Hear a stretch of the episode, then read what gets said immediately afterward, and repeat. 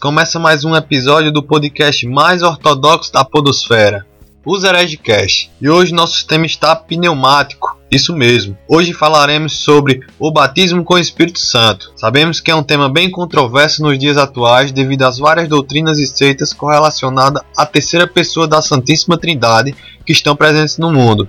Muita coisa é dita acerca do tema, mas quais dessas coisas são realmente verdadeiras? Quais delas estão realmente apoiadas seguramente nas escrituras? Alguns teólogos, geralmente carismáticos, dizem que o batismo com o Espírito Santo é uma segunda bênção após conversão. Será esta uma verdade bíblica? O batismo com fogo é realmente uma bênção para os crentes? Em nosso meio também surgem questões como: o batismo é no, em ou com o Espírito Santo? Quais as verdadeiras evidências de alguém batizado com o Espírito Santo? Na antiga aliança, os crentes eram habitados permanentemente pelo Espírito de Deus ou havia uma espécie de habitação temporária? Bem, inúmeras perguntas podem surgir de um tema tão importante e rico em conteúdo como esse, e é sobre isso que iremos falar hoje. Eu sou o Felipe e eu nunca falei em línguas. Quem fala aqui é Márcio e eu passei muito tempo buscando o tal batismo com o Espírito Santo. Ao ler a Bíblia, descobri que eu já era batizado. Fala galera, meu nome é Pedro. Olhem só o que Tiago diz. Ora, a língua é fogo, um mundo de iniquidade. A língua está situada entre os membros de nosso corpo e contamina o corpo inteiro. E não só põe em chamas toda a carreira da existência humana, como também é posta ela mesma em chamas pelo inferno. E aí galera, meu nome é Mário e o que eu tenho a dizer para vocês é que os crentes, as pessoas que acreditam em Deus e que não são batizadas com o Espírito Santo, são semelhantes aos demônios. Valeu-me! Ó, todos eles acreditam em Deus, né? Só não são batizados com o Espírito Santo. Vamos lá.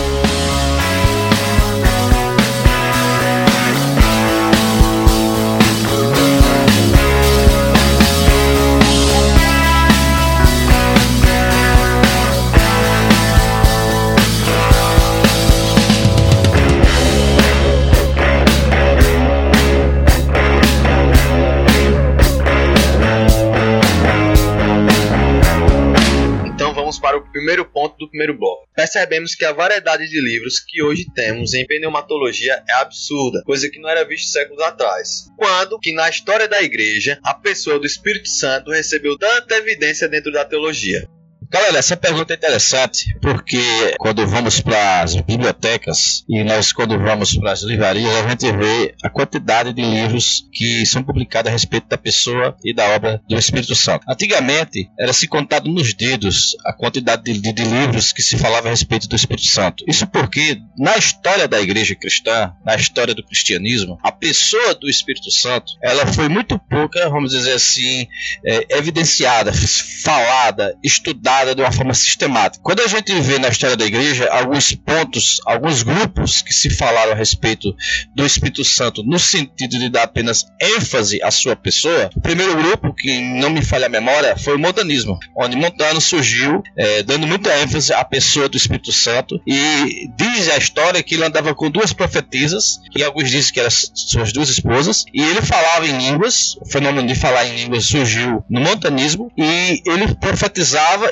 e ele se proclamava, se auto-intitulava como mensageiro do rei Davi, como sendo um novo rei Davi no início do século do, do primeiro século. Depois lá na frente a gente vê muitos movimentos que dentro do cristianismo que buscava dar ênfase à pessoa do Espírito Santo. A gente pode citar aqui o caso dos Quakers, que também era um movimento místico, onde eles procuravam dar ênfase à pessoa do Espírito Santo. E no início do século XX, nós sabemos que o movimento pentecostal surgiu dando muita ênfase à pessoa e à obra do Espírito Santo. A grande questão é: é errado dar ênfase à pessoa do Espírito Santo? Não, não é errado se falar a respeito do Espírito Santo. Não é errado você escrever livros a respeito do Espírito Santo. Não é errado você construir uma teologia ou mesmo fazer uma pregação em cima ou a respeito da pessoa do Espírito Santo. Não é isso que nós estamos falando ou não é isso que nós estamos discutindo. O que nós queremos chamar a atenção dos ouvintes é que a ênfase que está sendo dada à pessoa do Espírito Santo é uma ênfase em detrimento da cruz. Ou seja, Pentecoste é algo superior àquilo que Cristo fez na cruz do Calvário. A cruz não é suficiente. A gente precisa do Pentecostes. A primeira bênção é essa coisa da salvaçãozinha, sabe? De Jesus que morreu na cruz. Bem, Márcio, a questão é a seguinte: nosso Deus é uma trindade, sabemos disso. Deus Pai, Deus Filho, Deus Espírito Santo. E nesses dois mil anos de história do cristianismo, nós percebemos que na economia da trindade, na maneira com que Deus, enquanto trindade, se relaciona com a gente, ele demonstrou que cada pessoa da trindade vai ter uma função, vai ter uma ênfase, vai ter uma especificidade e a função, digamos assim, de ter o privilégio de ser adorado, de ser o centro da história do homem, de ser o criador, como vai a gente vê o primeiro capítulo de Hebreus, nós vamos ver isso. Ele enquanto começo e fim, essa função vai estar atribuída a Cristo. E o centro da história da humanidade não vai estar na humanidade, vai estar no Deus homem, Cristo Jesus, a segunda pessoa da Trindade. Ao longo desse pensamento teológico dos últimos dois mil anos, nós aprendemos que Deus, enquanto Trindade, Deus Pai, Deus Filho e Deus Espírito Santo, ele é glorificado com mais qualidade quando toda glória fica para o Filho. O Espírito Santo, ele que nos conduz, aqui todo aquele que é filho de Deus, tem o Espírito Santo, é selado com o Espírito Santo, ele conduz o Filho de Deus adorar o Cristo. Então o Espírito Santo fica muito satisfeito em conduzir a nossa adoração ao Filho de Deus. Nós percebemos que o centro do cristianismo é a cruz. Quem é que estava nela? Cristo Jesus, que já saiu dela, graças a Deus. Então a gente vê nessa pergunta aí é, uma ênfase atual exagerada dada à pessoa do Espírito Santo, que particularmente, apesar de em alguns movimentos heréticos terem acontecido essa ênfase na pessoa do Espírito Santo, eu acredito que nunca na história do cristianismo ocorreu uma ênfase tão grande. Porque a ênfase na pessoa do Espírito Santo atualmente não é um regime de exceção, como já foi na Idade Média, como já foi é, na, no protestantismo, no século XVI e XVII, como já foi nos primeiros séculos da cristandade, quando as doutrinas estavam sendo formuladas. Mas agora a ênfase dada na pessoa do Espírito Santo, se olharmos para a igreja brasileira, ela é praticamente um pensamento majoritário. Existem cultos à pessoa do Espírito Santo. Existem uma necessidade de se falar especificamente com o Espírito Santo. Amar a Deus não tem nenhum problema, mas essa ênfase da pessoa do Espírito Santo tem mostrado deficiências em nossa maneira de conhecer a palavra de Deus. Porque a, exatamente, porque a pessoa do Espírito Santo, ela tem que habitar em nós, nos selar, ela vai conduzir-nos a adorarmos a Cristo. Então a gente tem que adorar a Deus como o Espírito Santo ensinou a gente por meio de sua palavra. E como é que ele ensinou? Ele nunca ensinou a gente a adorar a pessoa do Espírito Santo. Nós adoramos a Deus, o Deus triuno, enfatizando a nossa salvação na obra redentora de Cristo Jesus. Deus Pai enviando seu Filho, o seu Filho enviando o Espírito Santo para nos fazer entender tudo isso. Então o problema já está aí de cara. Não é exceção essa ênfase no Espírito Santo na igreja brasileira. Está sendo uma regra. E a regra tem sido uma heresia. É verdade. E a quantidade de livros que tem sido escritos aí a respeito da pessoa do Espírito Santo demonstra para cada um de nós quanto a pessoa do Espírito Santo tem sido blasfemada. Nas palavras de MacArthur, o que nós temos aí é uma blasfêmia contra o Espírito Santo. Tal como um escritor muito conhecido no meio evangélico, Benny dizer que o Espírito Santo é sete pessoas.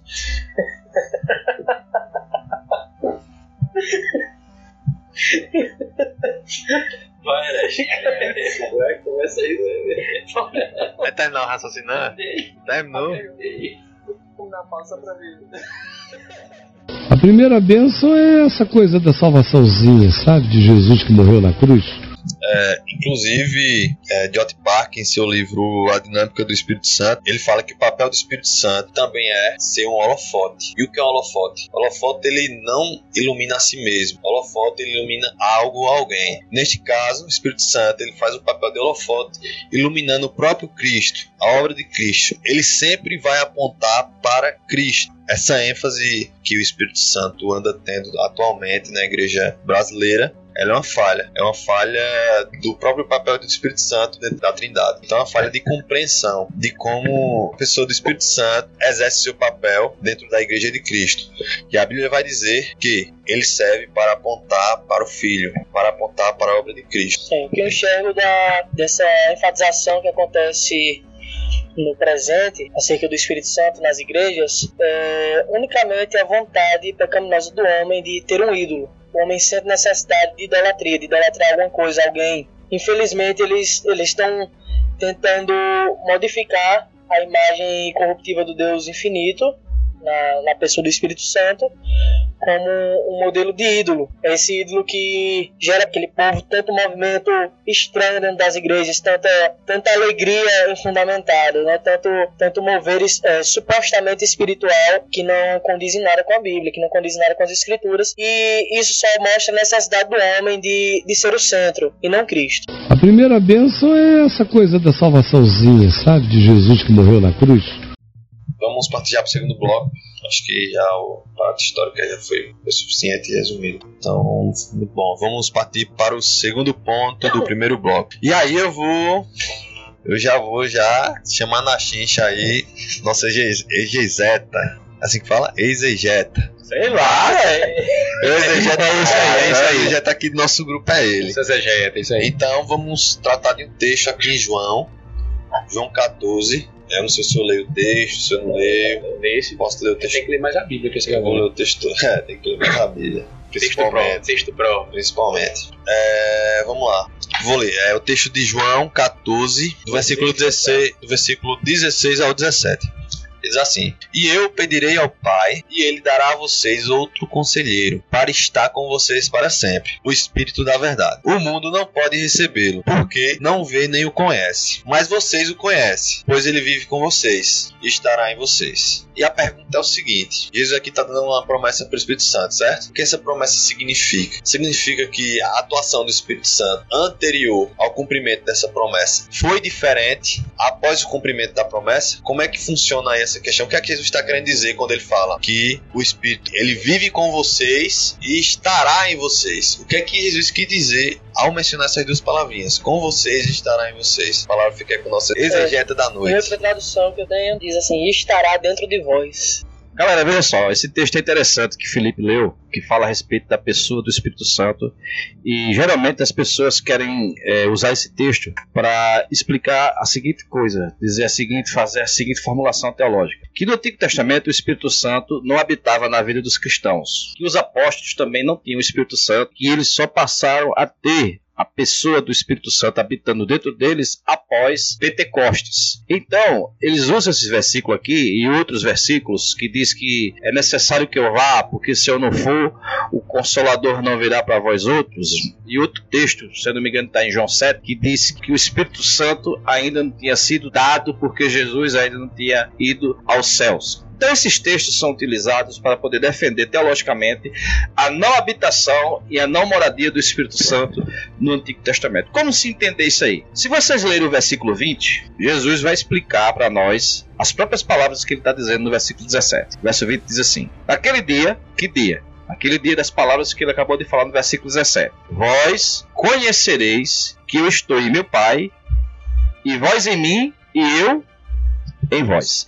Então, quando a gente analisa o Evangelho de João, Jesus está nos ensinando aqui que o Pentecostes, a descida do Espírito Santo em Pentecostes, é aquilo que nós chamamos de a, a inauguração da nova aliança. Os cristãos, os apóstolos, eles eram personagens únicos. Eles viveram algo, irmãos, na história da, da humanidade, na história da redenção, que nem eu vivi e que ninguém vai viver. O que foi que eles viveram? Eles conviveram com o próprio Deus encarnado. Eles viveram e andaram com Jesus de Nazaré. Eles tiveram o privilégio de tocar, de abraçar, de cheirar, de beijar o próprio Deus. As escrituras diziam: quem vê a Deus morre. Eles viram Deus e não morreram. As escrituras diziam que quem ouve a voz de Deus iria morrer. Eles ouviram a voz de Deus e não morreu. Então eles conviveram com o santo, com um fogo consumidor e não foram consumidos, não foram destruídos, não foram mortos. O que eu estou querendo dizer é que os apóstolos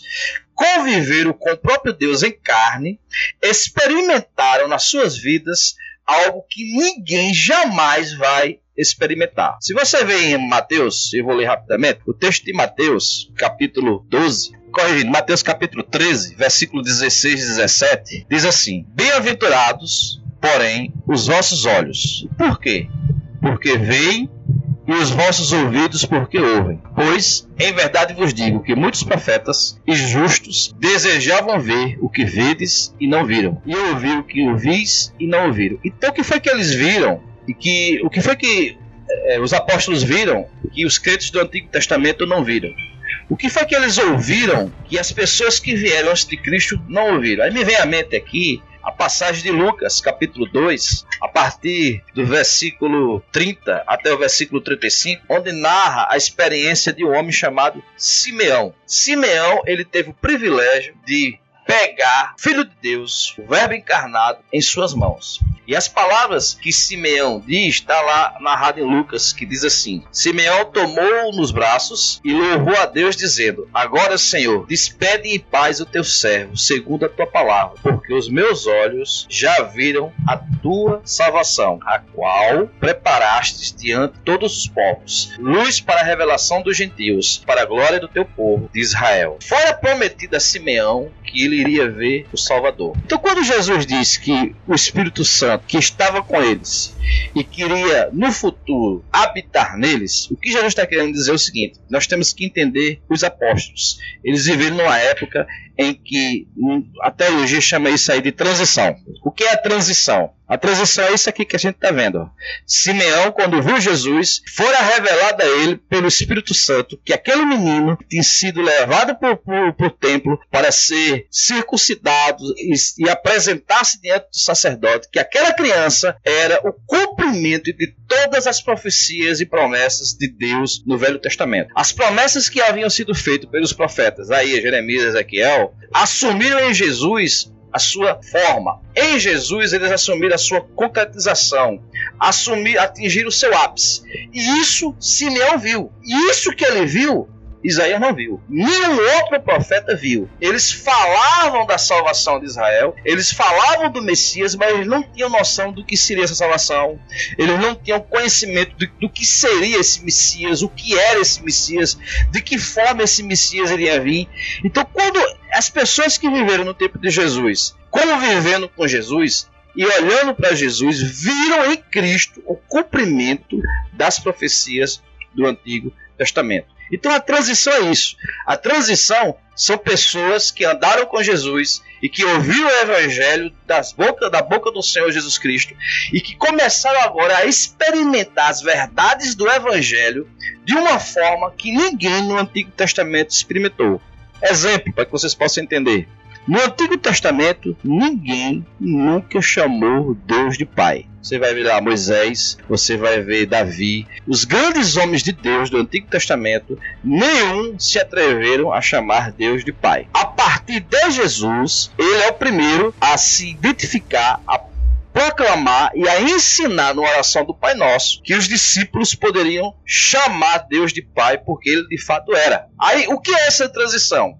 Essa transição significa o seguinte, que os crentes do Antigo Testamento, eles eram filhos de Deus e eles foram tratados pelo próprio Deus como filhos de Deus. Só que eles não tinham a compreensão. Eles não tinham a consciência, eles não tinham a plena certeza de que eles eram filhos de Deus. Por quê? Porque essa consciência, essa convicção só foi dada na nova aliança depois da encarnação do Verbo. Então, quando Jesus está dizendo que eles iriam receber o Espírito Santo como algo futuro, Jesus não está querendo dizer que eles não tinham o Espírito Santo e que o Espírito Santo só iria habitar neles depois da sua partida ao céu. Não. Jesus está querendo dizer que no dia de Pentecostes iria acontecer algo diferente na vida dos, 12 apóstolos, a tal ponto de que aquele espírito que já habitava neles iria agora, de uma maneira visível, ser percebido por eles que eles sempre tiveram o Espírito Santo que habitava neles e que agora iria ser percebido de uma forma clara e objetiva por eles. A primeira bênção é essa coisa da salvaçãozinha, sabe? De Jesus que morreu na cruz. Bem, Márcio, naturalmente eu não entendo de grego, mas eu acredito que eu entendo o básico do português. E quando eu leio esse trecho, que denota o seguinte: porque ele habita convosco e estará em vós, eu não vejo aqui é, uma ênfase na ideia de temporalidade. É, e que, em que no primeiro momento, no Antigo Testamento, a presença do Espírito Santo seria temporária e no Novo Testamento a presença do Espírito Santo seria permanente. Pelo contrário, o foco aqui está no seguinte: no primeiro momento diz que ele habita conosco. Habitar conosco é como alguém que está morando junto com você em sua casa certo? Como a palavra de Deus diz que o Espírito de Deus está no meio da congregação, no meio dos louvores da congregação, da sua congregação. Ele habita no meio dos louvores, ou seja, está no meio do seu povo. É o lugar onde ele está. E no segundo momento, ele diz que estará em vós não mais do lado, no meio, mas dentro. A ênfase desse, desse, dessa parte aqui, desse versículo, final do versículo 17, é onde está. Onde está. Mais difícil do que esse trecho é o versículo 16, versículo anterior. É, na verdade, o versículo 16 que dá essa ideia de temporalidade. Porque no final do versículo 16 diz o seguinte: a fim de que esteja para sempre convosco. Ele vai enviar outro consolador para que finalmente ele esteja para sempre convosco aqui poderíamos pensar o seguinte: a ideia que se pensa para defender a ideia de que o Espírito Santo ele habitava temporariamente no Antigo Testamento e permanentemente no Novo Testamento é que finalmente ele vai habitar para sempre convosco. A ideia seria então que o inverso deve ser verdadeiro, de que antes então o Espírito Santo não habitava sempre com os filhos de Deus na antiga aliança. Essa, esse inverso não é necessário. Esse inverso de que se no final estará sempre convosco, então necessariamente é verdadeiro de que antes não estava sempre convosco. Esse inverso não temos nenhuma indicativa de que seja uma situação inversamente necessária. A grande questão que temos aqui são as implicações. As implicações que devem ser abraçadas. E as implicações são muito graves. Não tem para onde fugir das implicações. Você não pode acreditar em premissas que, e, com, e com conclusões que não têm nada a ver com suas premissas temos o seguinte, que nós só podemos acreditar verdadeiramente no Deus vivo, nós só podemos ter um conhecimento pleno e verdadeiro de Deus com a iluminação do Espírito Santo. Então, as conclusões devem ser essas, de que os filhos de Deus no Antigo Testamento, em alguns momentos de suas vidas, não eram mais filhos de Deus. Quando falamos em que ele vai enviar para estará para sempre conosco, muito simples. A antiga aliança, quando estávamos é, vigorados pela dispensação da lei, ela é limitada. Ela, ela é temporal, a lei é temporal. Mas agora, sem a lei, que se via somente de aio, de passagem transitória para se chegar ao ponto dos tempos, que é Cristo, temos finalmente a não necessidade de nada mais temporário. Tudo já foi cumprido. Cristo já veio na plenitude dos tempos e nós, de uma vez só, aceitamos a verdadeira fé que, de uma vez só, foi entregue aos filhos de Deus. A primeira bênção é essa coisa da salvaçãozinha, sabe? De Jesus que morreu na cruz. Verdade, a habitação temporária, ela, no fim das contas, ela vai ter que deixar com o homem a responsabilidade da salvação, né? Ele vai, ele vai, vai pertencer ao homem. É, e aí a gente vai cair no, uma das piores heresias, talvez a pior de todas, que é a questão da, de a gente defender que a salvação é por obras em algum momento. É a sinergia. O homem tem um papel e Deus tem o dele. Se a ação não for sempre primária de Deus, não for monergista, unicamente de Deus, é, o homem está perdido. O apóstolo Paulo, quando vai tratar sobre a pessoa do Espírito Santo, ele diz o seguinte em Gálatas, capítulo 3, versículo 2: Quero apenas saber isto de vós: recebestes o Espírito pelas obras da lei ou pela pregação da fé? Aí no versículo 6 ele diz: É o caso de Abraão, que creu em Deus e isso lhe foi imputado para justiça. Verso 8: De modo que os da fé são abençoados com o crente Abraão. E finalizando, versículo 14 para que a bênção de Abraão chegasse aos gentios em Jesus Cristo, a fim de que recebesse pela fé o Espírito prometido. Se Abraão, que é um personagem do Antigo Testamento, ele não foi habitado pelo Espírito Santo, porque Paulo cita Abraão como sendo o exemplo de uma pessoa que recebeu a bênção do Espírito Santo, o dom do Espírito Santo. Como Abraão, um crente do Antigo Testamento que não tem o Espírito Santo, pode servir de exemplo para mim, que sou da nova aliança, que tem o Espírito Santo. Isso não faz sentido nenhum. Nós interpretamos ou reinterpretamos o Antigo Testamento à luz do Novo. E o Novo Testamento, Paulo diz: se alguém não tem o Espírito de Cristo, esse tal não é dele. Então, se os crentes do Antigo Testamento não experimentaram o novo nascimento, não foram selados, batizados com o Espírito Santo da promessa, eles não pertencem a Cristo.